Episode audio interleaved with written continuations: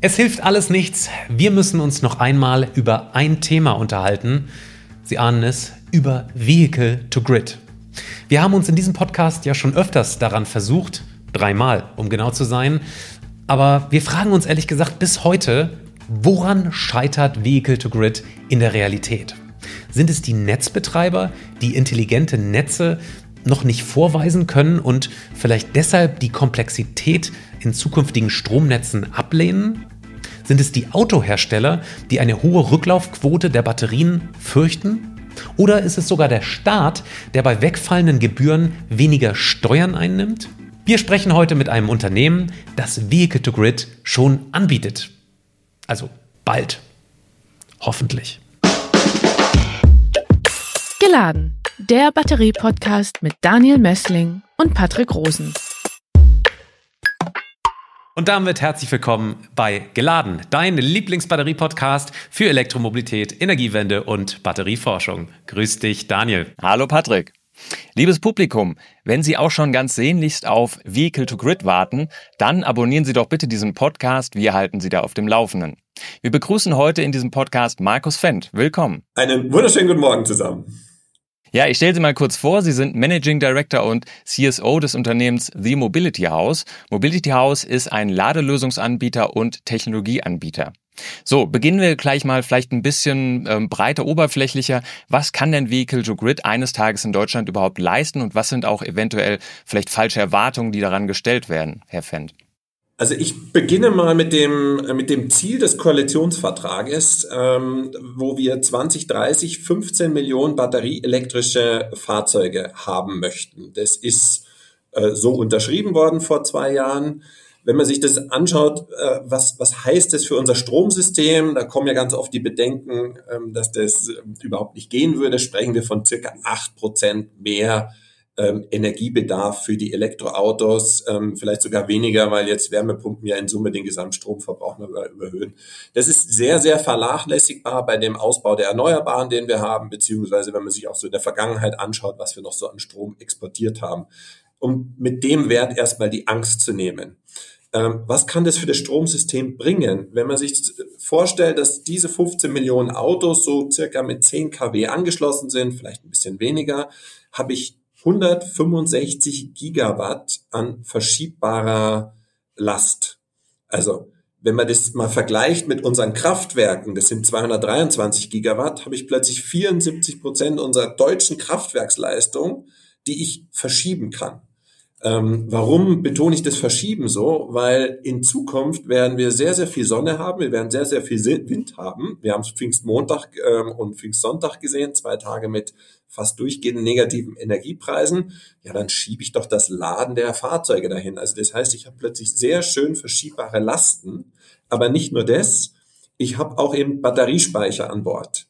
Ähm, wenn ich das so mit circa 50 Kilowattstunden mal rechne, ähm, die RWTH hat ja das ähm, sehr schön aufbereitet auf ähm, ihrer Webseite auch, die gehen von 55 auf, komme ich circa auf 750 Gigawattstunden Speicherkapazität.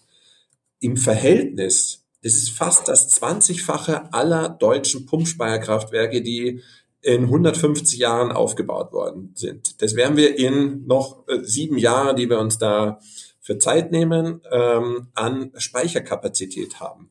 Also das ähm, sowohl als Last als auch als Kapazität kann ich nützen, als Flexibilität in einem erneuerbaren Energiesystem der Zukunft und genau das vermeiden, was ja viele denken, ja, ähm, wo wollen wir denn, denn hin mit dem Strom? Wir haben, wir bauen quasi parallel ein, ein Speichersystem für die Zukunft auf. Mhm. Und da kommt gleich meine Frage ins Spiel. Reden wir da tatsächlich nur von Regelfrequenzleistung, also von den Momenten, wo sozusagen die Kraftwerke unterstützt werden müssen, jetzt dezentral von den Tausenden, von den Millionen von E-Autos oder reden wir da längst von einer Saisonalspeicherung, dass irgendwie wir imstande sind, ähm, von diesem Kreuz- und Querspeichern äh, über die Elektroautos den Strom auch irgendwie in den Winter zu bringen? In diese Monate, wo wir dann, Achtung, böses Wort, Dunkelflauten haben, äh, dass wir da besser aufgestellt sind als davor. Wer sagt im Moment, äh, ja, wir haben wenige Minuten eigentlich äh, und dann brauchen wir schon zentrale Kraftwerke Reden wir schon von Saisonalspeicherung beim Thema Vehicle to Grid oder ist das nach wie vor Regelfrequenz? Bei beiden nein.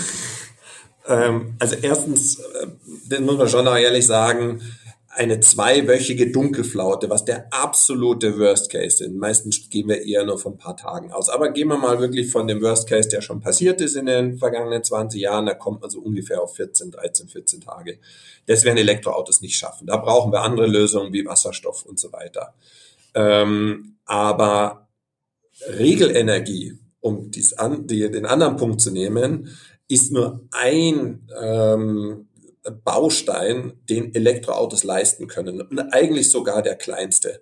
Warum ist Regelenergie gerade so en vogue? Ähm, weil auch getrieben von uns, wir 2018 das erste Elektroauto als Kraftwerk in Europa in die Regelenergie genommen haben. Warum sind wir in die Regelenergie gegangen? Weil das das komplizierteste Produkt ist, ähm, am höchsten abgesichert, ähm, mit der höchsten Leistungsfähigkeit, Verfügbarkeit dass man sagt, wenn ein Auto Regelenergie kann, ähm, das ist quasi die Formel 1 der Energiewirtschaft, äh, dann kann es auch alle anderen Produkte. Äh, die Regelenergie selber ähm, hat aber einen Bedarf in Deutschland von ähm, knapp ähm, 700 ähm, Megawatt. Ähm, also das kann man jetzt durch 10 teilen, dann ähm, kommt man auf ähm, 70.000 Autos. Jetzt sagen wir, okay, es sind immer nur 30 Prozent der Autos eingesteckt, dann sind wir vielleicht bei 300.000 Autos, um es mal hochzurechnen, ähm, großzügig. Äh, die haben, die könnten wir heute schon aus Autos ähm, erbringen. Ähm, wir haben schon zwei Gigawatt ähm, ähm, Speicher im, im deutschen System, stationäre, die können das alles schon erbringen. Also der Markt ist schon voll. Der Energiemarkt besteht aus ganz vielen verschiedenen Produkten ähm, und in allen kann das Auto eine Rolle spielen, wenn sie denn zugänglich gemacht werden für mobile, dezentral verteilte Speicher. Und dann liegt es an so Aggregatoren wie uns, zu schauen, wo bringt denn die aggregierte Menge von Elektroautos den größten Wert für das Energiesystem. Und vielleicht noch eine Sache dazu, was heißt denn größter Wert für das Energiesystem? Das heißt letztendlich die billigste Kilowattstunde zum Kunden zu bringen ähm, und billig heißt in der Stromproduktion ja auch immer die grünste, also mit einer sehr, sehr hohen Korrelation, also über 80 Prozent. Und billig heißt natürlich auch nicht zu Lasten des Netzes, also dass dann Netzausbaukosten wieder hochgehen, sondern ähm, netzdienlich. Diese Kombination muss ich fahren. Können Sie das nochmal ein bisschen konkreter machen, was das tatsächlich für Leistungen wären für das Energiesystem noch zusätzlich? Fangen wir vielleicht zweigeteilt an. Das erste beginnt mal bei mir daheim. Da kommen wir später noch ein paar technische Komplexitäten, aber man kann sich das sehr einfach vorstellen. Ähm, ich brauche in einem Durchschnittshaushalt circa 10 Kilowattstunden am Tag. Davon vier, wenn die Sonne scheint und sechs, wenn es dunkel ist. Ähm, sechs Kilowattstunden bei dem deutschen Durchschnittsakku von ja, 15 oder vielleicht sogar 60 Kilowattstunden, da komme ich zehn Nächte theoretisch ähm, mit meinem Elektroauto aus. Also nur mal, wir sind nicht bei einer Saison, aber wir sind auf jeden Fall bei mehreren Tagen, die ich mit Elektroautos bedienen könnte. Ähm, so, der Idealfall ist doch dann der Pendler, der tagsüber an den Arbeitsplatz fährt, dort sein Auto während der Mittagssonne lädt, ähm, mit einem Solardach, wo es ja jetzt auch gewisse Auflagen sogar gibt, ähm, und am Abend nach Hause fährt und die quasi die Sonne mit nach Hause nimmt. Also gar nicht mal unbedingt nur seine Hülle Haus, sondern die Hülle, also größeres, vielleicht nicht Gesamtsystem, aber schon ein bisschen größer gedacht ähm, betrachtet. Das wäre so ein, ein Vehicle to, erweiterte Vehicle to Home Anwendung, ähm, wo ich mal im Kleinen denke. Im Großen gedacht gibt es einen sehr liquiden, dann sind wir bei Vehicle to Grid, Energiemarkt. Also das ist ähm, eine Börse in Leipzig, ähm, die EPEX, EPEX Spot wo ich ähm, am, am Vortag ähm, schon genau weiß, wie am nächsten Tag die Preise der Viertelstunden sind, worauf basiert ist, Prognosen von Wind und Sonne, Wetter hauptsächlich. Und dann bildet sich die Merit Order heraus und je sonniger und je windiger, ähm, zitiere nochmal den Pfingstmontag, umso günstiger ist es. Ähm, und je grauer und dunkler ähm, und, äh, und windstiller es ist, ähm, dann sind wir irgendwie an einem Ende Januartag oft, ähm, umso teurer wird's.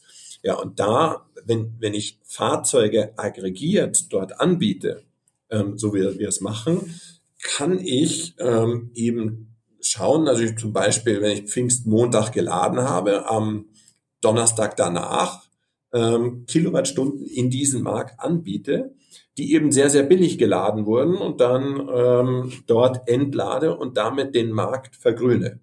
Dann stellen Sie doch an der Stelle äh, doch gerne Ihr Unternehmen mal vor. Genau da kommen Sie ja jetzt ins Spiel mit The Mobility House. Sie sind Ladelösungsanbieter und Technologieanbieter, Softwareunternehmen mittlerweile. Was machen Sie konkret und für welche Kunden bieten Sie Ihre Lösungen an? Wir sind gestartet 2009 mit der Vision, die ich gerade so ein bisschen angedeutet habe schon, Zero Zero. Zero Emissions und Zero Cost. Keine Emissionen beim Fahren eines Elektroautos, beim Produzieren des Stroms für ein Elektroautos und beim Einsetzen des Elektroautos im Energiesystem. Die Ladekosten, also ungefähr 500, 600 Euro im Jahr, ähm, für den Fahrer am Energiemarkt zu verdienen, dafür, dass es eine Batterie dem ähm, oder Leistung auch dem Energiemarkt zur Verfügung stellt, ähm, ähm, zeitversetzt lädt beziehungsweise auch entlädt. Ähm, das war 2009 sehr ambitioniert. Es gab erstens nicht viele Autos ähm, und zweitens auch nicht viel Verständnis für das Thema. Und von daher haben wir uns entlang gehangelt in, ähm, in den Bedürfnissen des Kunden. Das begann damit, dass wir Ladeinfrastruktur verkaufen ähm, für B2C und B2B-Kunden. Das begann dann damit, wie die Projekte größer werden, dass wir ähm, neu, ähm, als Hersteller und softwareneutraler Anbieter den Kunden geholfen haben, ganze Ladeparks auszubauen. Das haben wir dann ausgedehnt über verschiedene Segmente von Flotten über Firmen, über Gewerbeimmobilie, über Wohnimmobilie bis hin zu Busdepots ähm, und, und jetzt auch Truckdepots, wo wir die äh, entsprechenden Bausteine zusammenbringen, die der Kunde braucht ähm, und ähm, dann teilweise es auch betreiben. Wir machen nichts im öffentlichen Raum. Dann haben wir gesehen, die erste Optimierung, die ein Kunde braucht, ist ja gar nicht im Energiemarkt und mit dem Verdienen ähm, an, an, an irgendeinem Intraday-Handel, sondern der hat immer erstmal einen sehr begrenzten Netzanschluss. Dann haben wir gesagt, okay, die erste Softwareentwicklung ist nicht das Aggregieren, sondern es ist das intelligente Laden hinter dem Zähler, haben dafür ein Laden- Energiemanagement entwickelt, ähm, äh, zwischen das marktführende System ähm, was wir weltweit vertreiben. Ähm, das heißt Charge Pilot. Und ähm, im dritten sind wir eben ähm, das Technologie- und Energieunternehmen, was äh, Elektroautos aggregiert und dem Energiemarkt zur Verfügung stellt. Auch da wiederum ähm, haben wir lange auf Fahrzeuge gewartet. Wir haben ja, über 14 Pilotprojekte im B2G gemacht, aber alles Kleinstmengen und haben so oft an die Automobilhersteller herangebettelt, dass sie uns dann ähm, Second- und First-Life-Batterien gegeben haben, damit wir ihnen beweisen, wie viel Wert man denn im Energiemarkt holt und haben da inzwischen über viereinhalbtausend Fahrzeugbatterien in den verschiedensten Anwendungen von ähm, dem, der attraktivsten ein Fußballstadion in Amsterdam bis hin zu irgendwelchen Containern ähm, neben irgendwelchen Kraftwerken im Einsatz und zeigen täglich, was die Fahrzeugbatterien leisten können, wie viel Erlös es bringt und wie wenig sie dabei altern. Das sind so die drei Bereiche von Mobility House. Wir haben jetzt schon den dritten Podcast hier über Vehicle to Grid. Das scheint ein sehr komplexes Thema zu sein. Und heute möchten wir das mal ganz genau wissen. Insofern kommen jetzt sehr detaillierte Fragen zum Thema Vehicle to Grid. Damit dieses Konzept überhaupt zum Fliegen kommt, müssen alle Akteure irgendwie gewinnbringend an einem Tisch sitzen. Also da geht es um Besitzer von Elektroautos, die möchten irgendwie Geld verdienen. Dann gibt es da die Netzbetreiber, die natürlich auch Geld verdienen möchten, aber die auch ähm, tatsächlich Netzstabilität sozusagen äh, erreichen möchten. Und dann gibt es da natürlich auch die Autohersteller, die irgendwie Angst haben, dass ihre E-Auto-Batterien ähm, theoretisch Garantiefälle werden, wenn jetzt alle Kunden die Batterien dem Netz zur Verfügung stellen. Insofern gehen wir jetzt mal alle diese drei Gruppen nacheinander durch, fangen aber mit der Elektronik der Fahrzeuge einfach mal an. Herr Fendt, welche Anwendungen sprechen denn eigentlich bei Vehicle to Grid grundsätzlich miteinander? Also das E-Auto muss ja irgendwie mit der Wallbox und, das, äh, und die Wallbox mit dem Netz sprechen. Wer entscheidet denn jetzt letzten Endes, wohin der Strom fließt? Das Netz muss ja zu bestimmten Punkten sagen, ah, ich brauche jetzt hier Strom und der E-Auto-Anbieter muss vorher gesagt haben, naja, ich möchte bitte nur Strom zu bestimmten Zeiten anbieten und dann auch nur eine gewisse Kapazität. Also wie wird das Ganze eigentlich gesteuert am Ende? Es beginnt als allererstes beim Kunden. Der Kunde kauft sich ein Auto, weil er damit fahren möchte. Ähm, das heißt, ich muss als allererstes den Kunden abholen und seine Rahmenbedingungen der Mobilität ähm, kennen, was bei einer Flotte oder einem Busdepot recht einfach ist. Ähm, da gibt es Programme, die dahinter liegen, was beim Privatkunden sehr, sehr unterschiedlich sein kann. Also das heißt, den muss ich als allererstes abholen. Dann habe ich das Fahrzeug das, die Funktionalität ähm, von Vehicle to Grid in einer Form ähm, zur Verfügung stellen muss. Da wird dann immer AC oder DC kolportiert, was die bessere Variante ist. Ähm, wir haben dann auch oft Vehicle to Load, was ja schon eine Vehicle to Grid Funktionalität ist, aber mit niedrigerer Leistung, oft nur mit zwei oder 3,7 kW. Für den Energiemarkt ist natürlich besser und auch für die Effizienz ähm, wenn ich eher dann mit 7 bis, bis 11 kW äh, entladen und laden kann. Ähm, Im nächsten Schritt habe ich dann meinen ähm, Netzanschlusspunkt. Ähm, das heißt, wo ist mein Auto angeschlossen? Das muss ich immer berücksichtigen. Das ist bei mir zu Hause ähm, in einem deutschen Einfamilienhaus sehr einfach. Da habe ich immer genug Leistung. In einem Mehrparteienhaus wird es schon schwierig. Also wenn ich jetzt zehn Autos habe, die Vehicle to Grid machen wollen, aber nur für fünf die Leistung habe, ja, wer kriegt denn jetzt die Erlöse? Also das muss ich berücksichtigen. Und dann hatten Sie gerade gesagt, Netz. Ähm, ja, spielt eine Rolle, ist das vorgelagerte Netz, also dann der Verteilnetzbetreiber. Ähm, das heißt, der hat eher so ein Thema der Limitationen. Da gibt es, ähm, ähm, ich glaube, ähm, europaweit bekannten Paragraph 14a, ähm, der lange diskutiert wird, wie steuere ich denn Elektroautos netzdienlich? Dann gibt es aber auch noch den, ähm, den Übertragungsnetzbetreiber, der für die Netzstabilität verantwortlich ist. Der hat dann so Produkte, wie wir sie vorhin schon mal angesprochen haben, Richtung Frequenzstabilisierung. Ähm, und dann gibt es den Energiemarkt. Und die, diese drei Märkte, Verteilnetz, Übertragungsnetz und Energiemarkt, das kann ja nicht der einzelne Kunde sich drum kümmern, sondern da wird es sogenannte Aggregatoren geben, so wie wir das sind, ähm, die ähm, softwaretechnisch die ganzen Rahmenbedingungen, die in diesem System vorherrschen, Fahrer, Auto, da spielt Batteriealterung eine Rolle, äh, Netzanschlusspunkt ähm, und dann eben die Möglichkeiten im, im, im Verteil-, Übertragungs- und Energiemarkt zusammenbringen und daraus das Optimum errechnen und entsprechend anbieten. Das sind die Akteure, die zusammenzubringen müssen. Dazwischen, da übergelagert gibt es dann noch den Layer Kommunikation. Also muss ja möglichst standardisiert kommunizieren und nicht jeder irgendwas ähm, sich neu ausdenken. Und der ganze Layer Regulatorik. Ja, was darf ich denn wo? Ähm, und wie gehe ich dann mit, ähm, um mal so witzige Spezialfälle zu bringen, so Sachen wie Konzessionsabgaben um, wenn ich mein Arbeitgeber in einem anderen Verteilnetzgebiet ist, ähm, wie meine Wohnung und da nicht unterschiedliche Konzessionsabgaben zu zahlen habe. Da gibt es auch regulatorisch schon noch einiges ähm, zu optimieren. Wir haben vor ein paar Monaten hier in diesem Podcast Dr. Andreas Piepenbrink gehabt und der hat äh, kurz gesagt, so unsere Erwartungen an Vehicle to Grid ein bisschen gedämpft. Und zwar war seine Aussage damals, dass eigentlich fast alle derzeitigen E-Autos auf dem Markt und auch Wallboxen tatsächlich gar nicht die physischen Voraussetzungen haben für Vehicle to Grid und eigentlich sich auch gar nicht wirklich so einfach nachrüsten lassen. Stimmen Sie dem zu oder wollen Sie sehr stark widersprechen? Er hat vollkommen recht, wenn man auf den Ist-Zustand ähm, nach hinten schaut. Also da gibt es bis auf den Nissan Leaf eigentlich nichts Unkompliziertes für, für Vehicle to Grid.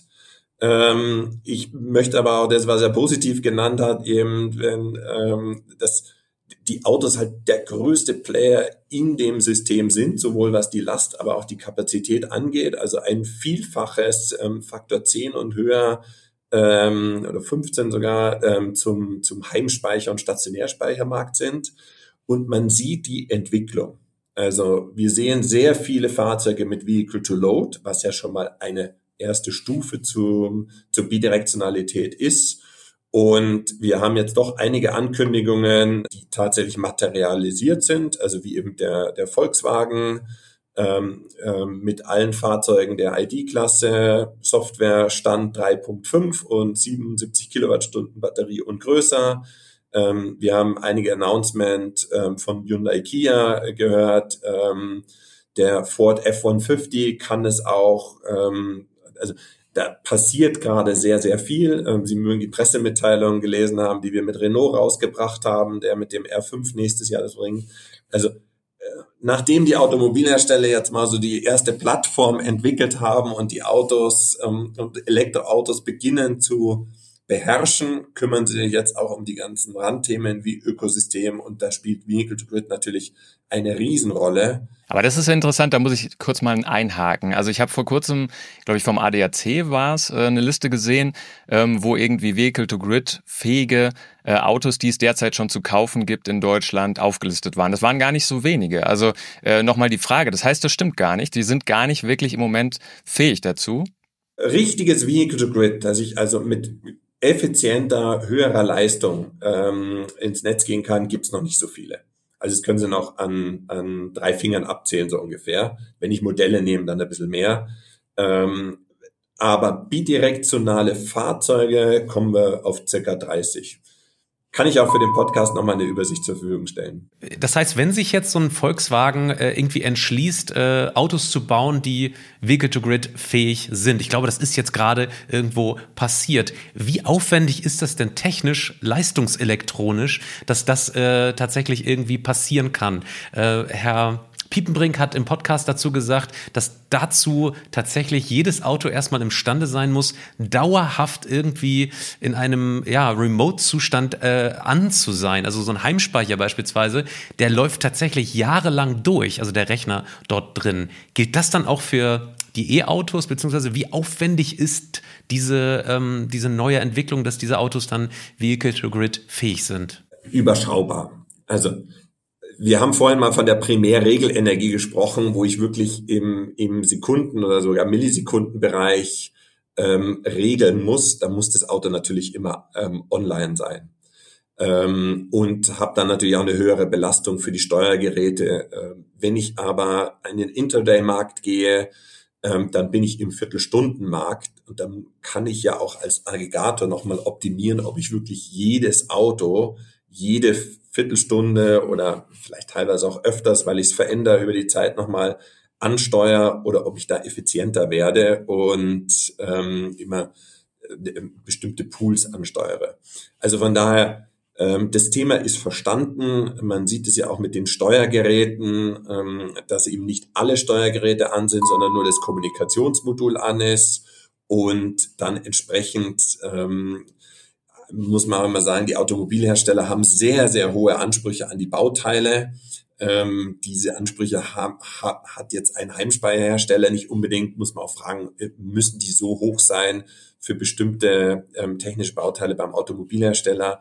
Ähm, da lernt man auch gerade, wie man äh, eben nicht unbedingt mit Militärstandard ähm, umgeht, sondern ähm, auch einfach akzeptiert, ähm, dass die schon mehr wie die 10.000 Stunden aushalten werden. Kommen wir jetzt mal zu dem Anreiz für E-Auto-Besitzer, nämlich den Geschäftsmodellen und dem Geld, das man damit verdienen könnte. Äh, Serafin von Rohn hat hier im Podcast ähm, davon gesprochen, dass es tatsächlich schon relativ viele Modelle gibt, wie E-Auto-Besitzer entlohnt werden können. Können Sie diese Modelle mal bitte darstellen? Wirklich sofort entlohnt werden können ähm, Elektroauto-Besitzer in, mit dem Vehicle-to-Home-Umfeld, ähm, was Andreas Piepenbrink ja auch ähm, beschrieben hat, dass ich einfach dann lade, ähm, wenn meine Solaranlage, die ich ja möglichst abschreiben will, ähm, gerade Ertrag bringt. Ist schon mal ein bisschen tricky, weil oft habe ich ähm, nur einphasige Solaranlagen noch aus der Vergangenheit. Das Auto lädt aber dreiphasig. Ähm, das Auto lädt ganz gerne lieber nur mit ähm, ja, höherer Leistung, 10 kW ist die La oder 11 kW ist die Ladestation angeschlossen. Ähm, die Ladestation kann, äh, die Solaranlage kann aber nur 5 kW Peak. Ähm, ich habe dann einen hohen Eigenverbrauch. Das sind alles so Optimierungen, die noch reinspielen müssen über die Zeit, die jetzt auch viele auf der Power to Drive äh, in München vor zwei Wochen vorgestellt wurden.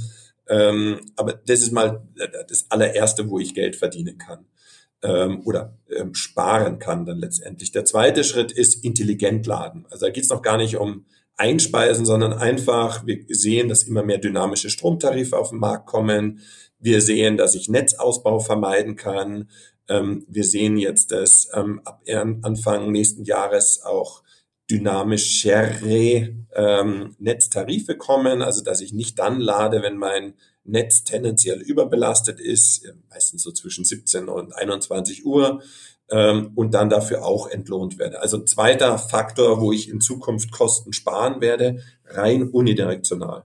Und dann der dritte Schritt, den wir vorhin schon mal angesprochen haben, dass ich das Auto als nicht nur als flexible Last ähm, zur Verfügung stelle, äh, sondern eben auch als Speicher und dann in die verschiedenen Energiemärkte gehe ähm, und dort sowohl physisch ähm, mal, liefer, wenn, ähm, wenn es Ertrag bringt, aber das übersehen ganz viele. Ähm, ich muss nicht immer physisch liefern, sondern ich kann auch einfach ein, ein, ein Angebot machen, was sich vorher wieder auflöst. Also das nennt man ähm, ähm, Asset-Backed Trading. Also ich könnte jederzeit liefern. Also es ist nicht jetzt irgendwie ähm, ähm, irgendein, ein, wie, wie es im Finanzmarkt ist, irgendein ein Probability Trading, sondern ich wäre jederzeit in der Lage zu liefern. Wenn ich es aber nicht muss, weil ich ähm, es vorher wieder teurer oder billiger verkaufen kann, je nachdem, in welche Richtung ich gehe, ähm, kann ich auch einen Trade machen, ohne dass ich je eine Kilowattstunde geliefert habe. Und das wird ganz oft übersehen, auch bei den, wenn es um die Zyklen bei der Batterie geht, dass nicht ähm, jeder Trade auch ein Zyklus ist. Aber das sind so die drei Bereiche von Vehicle to Home, Eigenverbrauchsoptimierung über gesteuertes, intelligentes Laden hin bis zum bidirektionalen Laden. Wir haben jetzt eine User-Frage und zwar von Corbinian D. Die kam über YouTube rein. Er fragt, für den Autobesitzer ist es in Klammern im Unterschied zu Vehicle to Home bei Vehicle to Grid eine reine Abwägung zwischen Cash und Batteriedegradation. Würden Sie dem zustimmen? Ja und nein. Also der Besitzer darf sich darüber keine Gedanken machen müssen. Also das wird sonst zu kompliziert. Die Verantwortung wird der Automobilhersteller übernehmen müssen und auch übernehmen. Wir sehen das in unseren vielen Projekten mit den Automobilherstellern, dass die sehr genau wissen, wie viel Zyklen ihre Batterie äh, fahren darf. Ähm, wir sprechen da zwischen 40 und 100 Vollzyklen pro Jahr. Wenn wir jetzt mal ein konkretes Beispiel aufmachen. Äh, wir haben zum Beispiel ein 50 Kilowattstunden Elektroauto, das wir komplett dem Netz zur Verfügung stellen. Ähm, wie groß könnte dann, was schätzen Sie, so der Umsatz sein pro Jahr? Also wir haben ja 14 verschiedene Projekte gemacht, von ähm, ähm, irgendwelchen Einzelfahrzeugen bis hin über zu Kleinflotten ähm, oder in Simulationen mit ähm, stationären Batteriespeiern, die so getan haben, als ob sie fahren würden. Und für uns hat sich jetzt über die ja, letzten vier Jahre immer der auch dann nach außen kommunizierte Wert von circa 650 äh, Euro vor Kunde erhärtet. Das heißt, ich muss ähm, circa 1000, 1200 Euro am Energiemarkt verdienen, um dann, ähm, dann abzüglich Kosten, der Automobilhersteller will da sicherlich was haben, ähm, wir wollen da auch was dran verdienen, ähm, den Fahrstrom für den Kunden quasi auf Null zu setzen.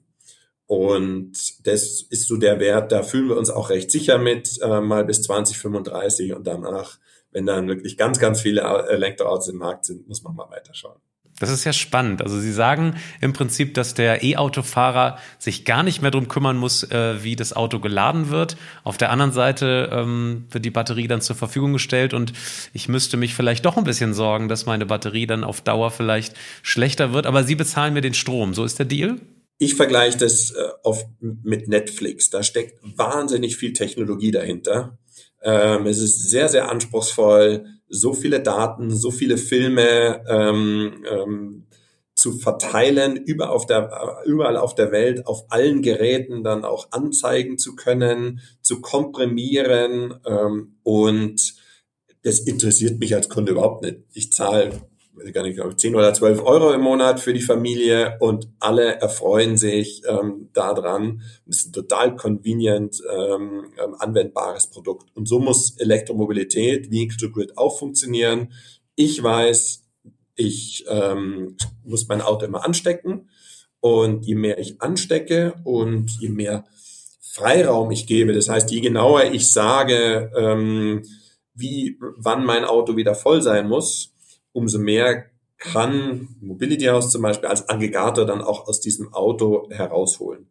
Da wird es welche geben, die haben wenig Freiheitsgrade, weil sie sagen, weil sie eher ängstlicher sind oder weil sie sehr viel fahren. Und dann gibt es andere, die haben sehr viele Freiheitsgrade. Und ich war sehr erstaunt, dass selbst ähm, Long-Haul-Trucks zum Beispiel ähm, circa zehn Stunden am Tag stehen, weil sie irgendwo am Ausladen sind oder am Warten sind oder am Pause machen müssen oder selbst ähm, Logistikvehikel, so eine, so eine Amazon-Flotte ähm, steht im Schnitt, also mit Wochenende eingerechnet 14 Stunden am Tag. Das heißt, da, und geladen ist das Auto in, in circa zwei, drei Stunden. Ähm, vielleicht im Winter ein bisschen mehr, wenn mehr, mehr verfahren wird. Das heißt, ich habe wahnsinnig viel Zeit ähm, ähm, zur Verfügung, ähm, das Auto zu laden, aber auch dem Energiemarkt zur Verfügung zu stellen. Und je mehr der Kunde da zur Verfügung stellt, umso mehr Werte kann man dann auch damit heben. Also jetzt muss ich mich ein bisschen wundern, ehrlich gesagt. Äh, das hört sich alles ganz toll an. Ähm, Sie haben gerade die Ängste auch nochmal ähm, angesprochen. Natürlich, wir sind eine Nation der, der genauen Rechner. Wir möchten es immer ganz genau haben. Hört sich alles toll an, diese Mission, aber ganz konkret, wenn ich mir ein E-Auto kaufe, dann möchte ich genau wissen, was sie mir anbieten. Das sind ja jetzt auch schon wieder so viele Geschäftsmodelle. Äh, wird sich da irgendeins davon durchsetzen, beziehungsweise bieten sie das jetzt schon an? Oder ist das tatsächlich eher leider noch Zukunftsmusik? Weil wenn ich jetzt sozusagen ein Auto kaufe, was Vehicle-to-Grid fähig wäre, können Sie mir ganz konkret ein Geschäftsmodell davon schon jetzt anbieten? Oder ist das tatsächlich noch so zwei, drei Jahre in der Zukunft? Wir werden ab Ende des Jahres einen unidirektionalen Tarif anbieten, der ähm, einen fixen Preis hat, aber immer günstiger wird, wenn ich, je mehr ich einstecke. Das heißt, ähm, wir äh, belohnen den Kunden dafür, dass er uns mehr Zeit gibt, sein Elektroauto zu laden, weil wir dann die grünste, billigste Viertelstunde raussuchen können, um sein Auto zu laden. Das heißt, schon mal sehr einfach, es wird nie teurer, sondern nur billiger, je mehr Zeit er uns zum Laden gibt. Und das Gleiche wird dann, wie in der Pressemitteilung von Renault, auch bidirektional erfolgen, auf Basis der zur Verfügung gestellten ähm, Zeit, wo wir auch entladen können, mit den Zyklen, die wir von Renault ähm, als Information bekommen. Und je mehr der Kunde dann einsteckt und ähm, je mehr Zeit er uns gibt, äh, das, das Auto zu laden oder auch zu entladen, ähm, umso mehr kann er dann letztendlich verdienen. Persönlich finde ich das immer noch kompliziert. Ähm, ich glaube, wir müssen wegkommen, weil keinen Kunden interessieren die Kilowattstunde. Aber das wird der Anfang sein. So beginnt es für, sag mal, für die, die, die Freaks ähm, die, die sich damit auseinandersetzen. Irgendwann müssen wir in, in, in Richtung einer Flatrate kommen oder wie man das von Leasingraten kennt, meines Erachtens. Ähm, das heißt, ich zahle, keine Ahnung, 300 äh, Euro Leasingrate ähm, und darf aber nicht mehr wie 15.000 Kilometer fahren. Wenn ich mehr fahre, dann erhöht sich die Leasingrate. So könnte ich mir vorstellen, dass man einfach sagt, wenn du 70 Prozent deiner Zeit einsteckst, ähm, kriegst du am Ende vom Jahr 600 Euro in solche Modelle, glaube ich, müssen wir kommen, dass wir den Massenmarkt auch erreichen. Das wird auch möglich sein. Also es gibt ja wahnsinnig viele Finanzierungsmodelle auch, ähm, Leasingmodelle. Ähm, nur da, es beginnt immer erstmal mit etwas komplexerem Setup, ähm, bis dann ähm, das Ganze vereinfacht werden kann. Wir haben Ihnen noch eine Frage von Silke Meyer, ähm, auch, auch von YouTube mitgebracht. Und zwar würde sie gerne wissen, ich kann eines, kann ich eines Tages meinen Zoe eigentlich auch vor dem Supermarkt dem Netz zur Verfügung stellen oder geht das nur an der heimischen Wallbox, die mit den Stadtwerken Hamm kommunizieren kann? Vielleicht wird irgendwann wirklich alles gehen, aber den öffentlichen Raum würde ich jetzt mal persönlich erstmal ausschließen oder wir in Summe in unserer ganzen Denke ähm, weil es schon herausfordernd genug ist, es ähm, im, ähm, im Heimumfeld hinzubekommen. Wir überzeugen gerade die Politik, wie wichtig Arbeitsplatz, Laden und Entladen ist, einfach weil dort viele Autos stehen, weil dort auch viele Laternenparker ähm, die Möglichkeit haben zu laden. Ähm, ich gehe davon aus, dass man im öffentlichen Raum möglichst wenig ähm, die Ladesäule blockieren möchte. Und wie ich vorher schon ausgeführt habe, die Werte können wir nur heben, wenn wir lange Ansteckzeiten haben oder prognostizierbare Ansteckzeiten und das wird im öffentlichen Raum einfach schwierig. Von daher ist das so der komplexeste Fall, wo wir vielleicht mal 2030 drüber nachdenken, aber momentan erstmal nicht. Okay, jetzt kommen wir mal zu dem nächsten Thema, was uns natürlich sehr äh, interessiert, und zwar die Batterie beziehungsweise auch die E-Auto-Anbieter. Was hat denn eigentlich der E-Auto-Hersteller für ein Interesse daran, dass sein Auto beziehungsweise was er an den Kunden verkauft und die Batterie darin eigentlich dann dem Netz zur Verfügung gestellt wird? Ja, also wenn ich Werte aus dem Auto realisieren kann und ein Automobilhersteller das macht und darum sein Auto günstiger wird in den Gesamt-TCOs, dann äh, erzeuge ich einen, und gerade wenn wir von diesen Werten, wie ich gerade gesprochen habe, von, von 650 Euro spreche, erzeuge ich einen Wettbewerbsdruck, der ist immens. Das heißt, dem kann sich keiner entziehen und jeder wird äh, über kurz oder lang diese Funktionalität auch anbieten. Wir haben uns dabei natürlich gefragt, ähm, wäre da eigentlich so ein Batterie-Mietmodell nicht irgendwie tatsächlich eine gute Idee für die E-Auto-Hersteller, ähm, dass sich die Kunden zum Beispiel auch gar keine Gedanken mehr machen müssten um irgendwelche Ladezyklen, Alterung, wie auch immer. Der Automobilhersteller übernimmt ja erstmal eine Garantie, meistens über 150.000 Kilometer, ähm, meistens so um die acht Jahre rum. Diese Garantie wird er auch mit Vehicle to Grid übernehmen. Und ähm, was dann darüber hinausgeht, da werden wir als Aggregator beziehungsweise alle anderen Player sicherlich auch sehr, sehr viel Rücksicht drauf nehmen, weil das Durchschnittsauto wird 14 Jahre alt ähm, und da möchte ja keiner dann, dass nach acht Jahren das Auto plötzlich ähm, zum Second Life Speicher wird. Ähm, also das, diese Alterung, die werden wir als, als Anbieter sicherstellen, dass die nicht zulasten des Fahrzeugbesitzers geht. Und gibt es da nicht irgendeine technische Lösung, dass man sozusagen die Garantie für die Batterie knüpft an die Strommenge, die da sozusagen ein- und ausgeladen wird und eben nicht an den Kilometerstand beziehungsweise das Alter äh, und den State of Health der Batterie? Also wäre das nicht viel schlauer aus Sicht eines Autoherstellers, wenn man sagt, okay, ich äh, hafte nur für diese Batterie, wenn sozusagen eine gewisse Strommenge nicht überschritten wird, die da ein- und ausgelagert wird. Wir sehen das Thema Batteriealterung als ein wichtiges an in der Kommunikation, in der Sicherstellung, aber nicht als ein relevantes an, ähm, das, wo man Angst vorhaben muss als Kunde. Das ist technisch ähm, absolut beherrschbar. Die Batterien sind deutlich besser ähm, wie gedacht. Natürlich wird man da auch da zukünftig mehr an die, an die Grenzen gehen, aber wir, wir werden das in der Aggregation und äh, mit unseren Algorithmen auf jeden Fall berücksichtigen, dass wir ähm, die Batterie nicht über Gebühr belasten. Das ist toll zu hören, weil äh, Sie arbeiten ja auch mit Renault beispielsweise zusammen. Wenn das kein Thema ist, diese Batteriegarantie, dann ist das schon mal ein Strich von der Liste sozusagen weg, dass Vehicle to Grid da theoretisch kommen kann nicht nur theoretisch, sondern auch praktisch. Sie arbeiten mit Renault zusammen, was den neuen Zoe angeht. Der soll im nächsten Jahr dann auf den Markt kommen und der kann dann auch mit Hilfe von The Mobility House bidirektional laden und netzdienlich eingesetzt werden, eben mit ihrer intelligenten Ladesoftware. Ähm, eine Frage, gilt das dann tatsächlich dann nur für die neuen Zoes oder gilt das auch für andere Modelle von Renault? Es gilt nur für den R5, ähm, dann aber für andere Fahrzeuge ähm, dieser Plattform. Und da bauen ja auch andere Hersteller auf dieser Plattform aus. Von daher ist es dann schon eine sehr breit verfügbare Plattform. Und wird das dann gleich auch bundesweit ausgerollt oder ist das dann eher in äh, kleineren Testgebieten nur verfügbar? Nee, das wird ein bundesweites Angebot und sogar länderübergreifend noch in Frankreich und UK und mit dem Ziel natürlich dann auch in andere Märkte zu gehen. Das liegt aber an der Regulatorik, die da ähm, uns gerade ähm, ja, sag ich mal, noch Arbeit, Erklärungsaufwand ähm, macht. Ähm, in den allermeisten Fällen geht es darum, dass man dem Regulator oder der, der Politik, ähm, den entsprechenden Ministerien erklärt, dass stationäre Speicher, die schon von diesen ganzen Umlagen und Abgaben befreit sind, ähm, dass das eben auch zu übertragen ist auf mobile Speicher.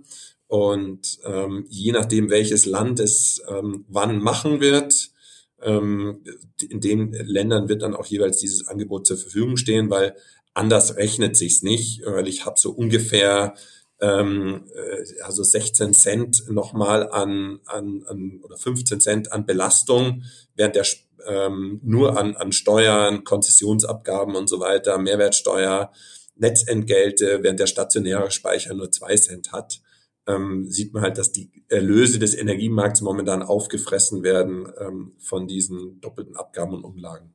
Und, und wie sieht's da ganz konkret aus? Also Sie kämpfen offenbar dafür, dass äh, die E-Auto-Batterie behandelt wird wie ein Heimspeicher.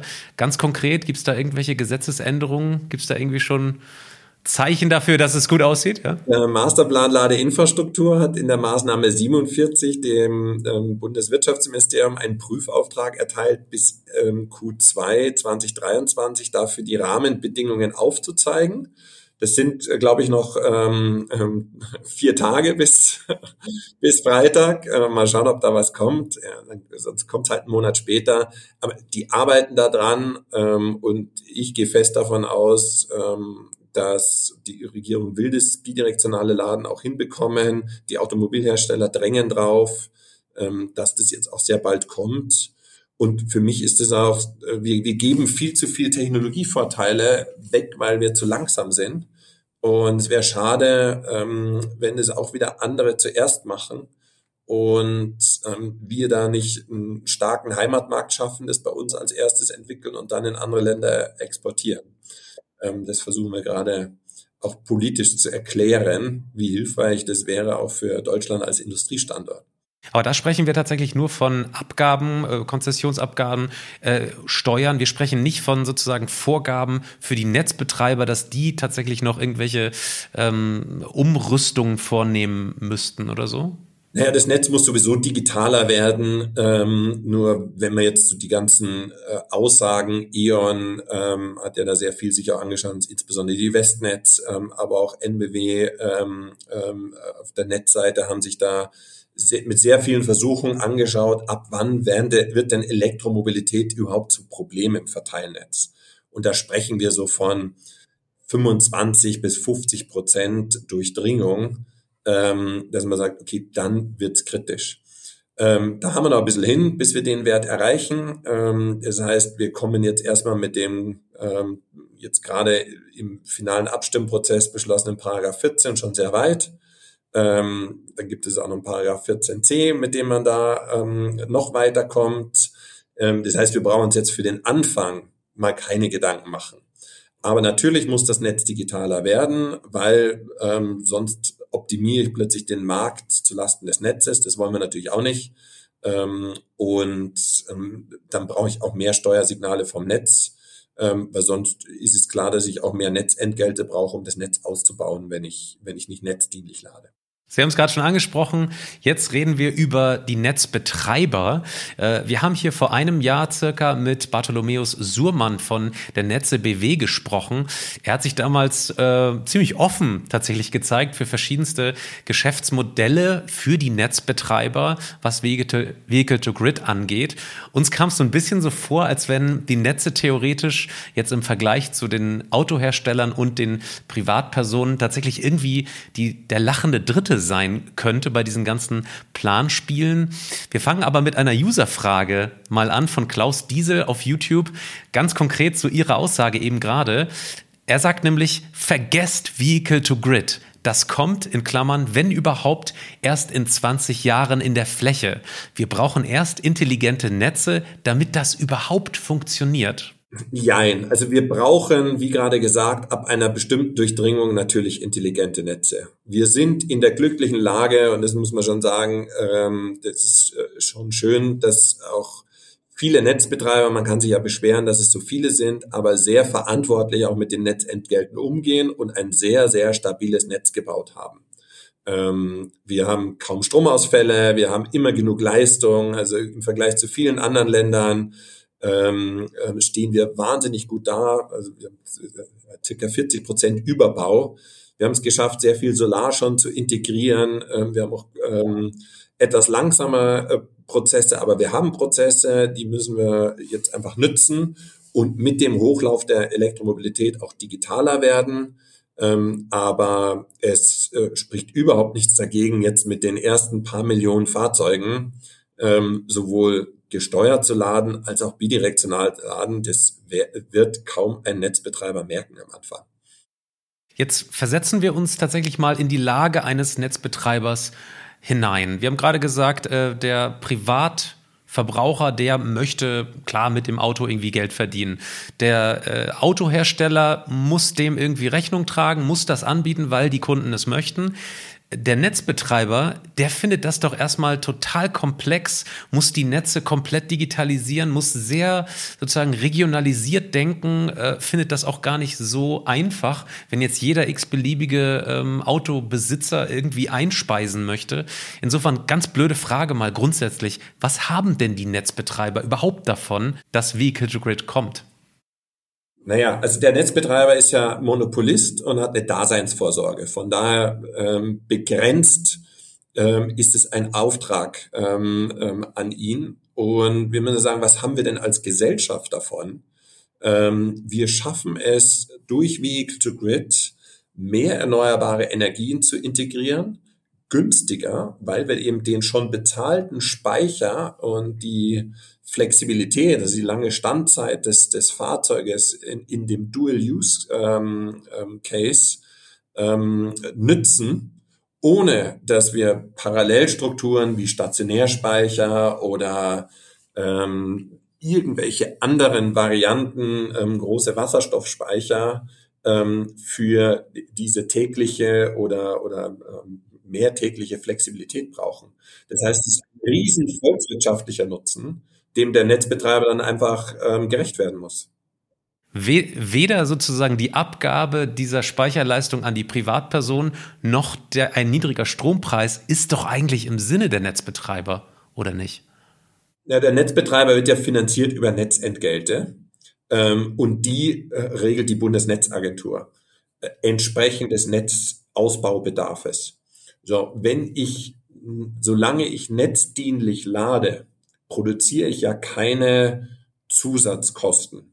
Die Kosten der Digitalisierung, die muss man da reinrechnen. Von daher wird man vielleicht nicht ähm, jetzt alle Netzentgelte befreien, aber die Netzentgelte in der, ähm, die, die zahle ich ja sowieso schon mal über die Kilowattstunde, die ich dann final lade, aber nicht die, die ich dem Energiemarkt ähm, marktdienlich zur Verfügung stelle. Aber natürlich zahlt jedes Elektroauto mit jeder geladenen Kilowattstunde ähm, für das Fahren ja auch Netzentgelte, über die dann die Digitalisierung und auch der Ausbau des Netzes erfolgen kann. Gucken wir uns noch mal ein ganz konkretes Beispiel an von Ihnen mit äh, dem öffentlichen Verkehrsbetreiber GVB in Amsterdam. Und zwar dort werden bald äh, circa 160 Elektrobusse am örtlichen Stromnetz angeschlossen. Ähm, das ist natürlich mit diesen ganzen Ladepunkten eine Rieseninvestition. Ähm, können Sie das vielleicht mal ganz kurz beschreiben, dieses Projekt und wie das tatsächlich dann auch genau funktionieren soll? Ja, das äh, zielt jetzt genau auf die ähm, zweite Säule ein. Ich hatte ja gerade so Vehicle to Home, V1G und V2G beschrieben.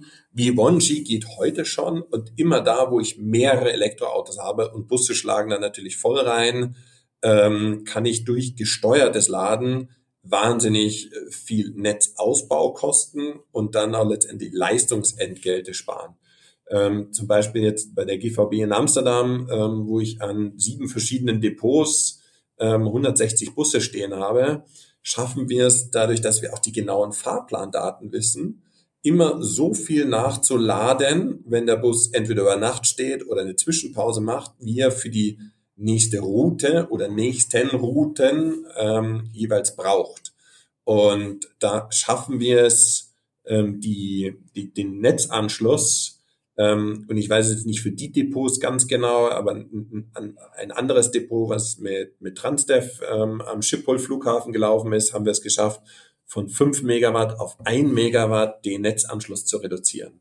Also das spart circa 350.000 Euro Leistungsentgelte jedes Jahr. Ähm, das ist jedes Jahr ein weiterer Bus.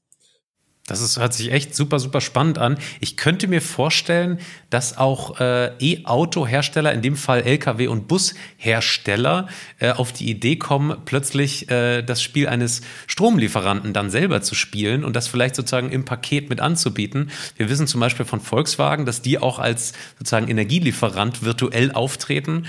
Äh, passiert das gerade, dass sozusagen die, die Hersteller selber dann auch gleich im Paket mit Fahrzeugen sagen, sie sind jetzt auch Stromlieferant, ihr müsst euch als Kunden um nichts mehr kümmern? Absolut. Also man sieht es ja im, im besten Beispiel Electrify Live, Ellie von Volkswagen, mit denen wir auch sehr eng äh, zusammenarbeiten und im Austausch sind. Mobilized Power ähm, von äh, Renault, der, der Energieteil, ähm, sind ja nur äh, schon sichtbare Beispiele. Man kann sich das jetzt mal ausrechnen, wie viel ähm, Fahrzeuge der Volkswagen-Konzern in Europa hat ähm, oder in Deutschland. Ähm, er ist in jedem Land unmittelbar der größte Energieversorger. Ähm, äh, kann das sein, wenn, wenn man seinen, seinen Leistungsbedarf und seinen ähm, Strombedarf nimmt, ähm, in jedem Land schon heute. Herr Fendt, äh, jetzt kommen wir doch nochmal auf The Mobility House zu sprechen. Äh, diese drei Player, die wir haben, und zwar die Netze, die Autohersteller und tatsächlich dann die Energielieferanten selber, die wollen doch bestimmt auch irgendwie in Richtung äh, dieses Feldes wachsen, das Sie gerade anbieten. Ähm, wie verhindern Sie denn auf Dauer, dass Sie sozusagen da die Schnittstelle zu diesen drei Playern ähm, sein wollen? Ich kann mir vorstellen, gerade Renault mit Mobilize, die wollen doch eigentlich genau das anbieten, was Sie gerade machen, oder? Sie wollen so ein Angebot vor Kunde darstellen. Ähm, und wie wir ja wissen, ähm, viele Player ähm, bedienen sich dann entsprechenden Zulieferanten. Also ähm, kein äh, Energieversorger ähm, hat ein eigenes Abrechnungssystem. Die benutzen alle SAP oder Power Cloud oder wie auch immer. Ähm, von daher zeigen wir jetzt gerade in vielen Beispielen und leider auch oder müssen wir auch selber voranpreschen, ähm, uns den ganzen Aufwand antun, zu zeigen, dass es geht vor Endkunde, obwohl wir letztendlich ja unseren Mehrwert mit der Technologie liefern. Die Technologie stellen wir aber natürlich auch den Automobilherstellern und den Energieversorgern zur Verfügung, ähm, dass sie selber sowas nicht nochmal entwickeln müssen. Ähm, weil wir arbeiten da jetzt seit ähm, acht Jahren dran, ähm, haben da Millionen hinein investiert. Ähm, das muss ja nicht jeder selber machen. Das ist mir so ein wichtiges Anliegen, dass wir in so einen in Begeisterungsmodus kommen, zu sagen, also so aller aller ähm, Apollo-Projekt Mondfahrt, zu sagen, wir in Deutschland werden es schaffen, ähm, erneuerbare Energien zu integrieren, ähm, CO2-freie Mobilität zu realisieren und wir werden da Weltmarktführer werden und es wird cool. Und nicht, ähm, das geht alles nicht, das, ähm, das uns damit aufhalten, sondern so wie wir halt auch ein Auto entwickelt haben und da hat es keinen interessiert ähm, am Anfang, dass sich jemand brauchte, um dieses Auto anzukurbeln und dass das schwer war. Und dann kam der Bosch mit seinem Anlasser und dann war plötzlich alles leichter. Das werden wir in tausendfach jetzt noch bei der Energiewende und Mobilitätswende haben. Wir werden das alles hinkriegen. Wie schaffen wir es so, uns, so unserem Publikum in so einen positiven Modus zu sagen, ja, klar, das packen wir jetzt an, das kriegen wir hin. Ja, herzlichen Dank für das Gespräch, Herr Fendt, und für die schönen Einblicke, die Sie uns gegeben haben. Liebes Publikum, schreiben Sie uns doch in die Kommentare Ihre Meinungen oder Ansichten auch zu Vehicle to Grid, was Sie davon irgendwie halten, ob Sie das irgendwie auch wollen oder eher nicht und äh, was Sie darüber denken. Ansonsten, wenn Sie ganz konkrete Fragen haben, dann schicken Sie uns doch wie immer eine E-Mail an patrick.rosen.kit.edu oder daniel.messling.kit.edu. Das war's, bis zum nächsten Mal. Machen Sie es gut. Tschüss. Geladen, der Batterie-Podcast mit Daniel Messling und Patrick Rosen. Dieser Podcast wird produziert vom Helmholtz-Institut Ulm, dem Exzellenzcluster Polis und Celeste, dem Center for Electrochemical Energy Storage Ulm und Karlsruhe, einer Forschungsplattform des Karlsruher Instituts für Technologie und der Universität Ulm. Außerdem unterstützen diesen Podcast das Zentrum für Sonnenenergie und Wasserstoffforschung Baden-Württemberg und das Deutsche Zentrum für Luft- und Raumfahrt.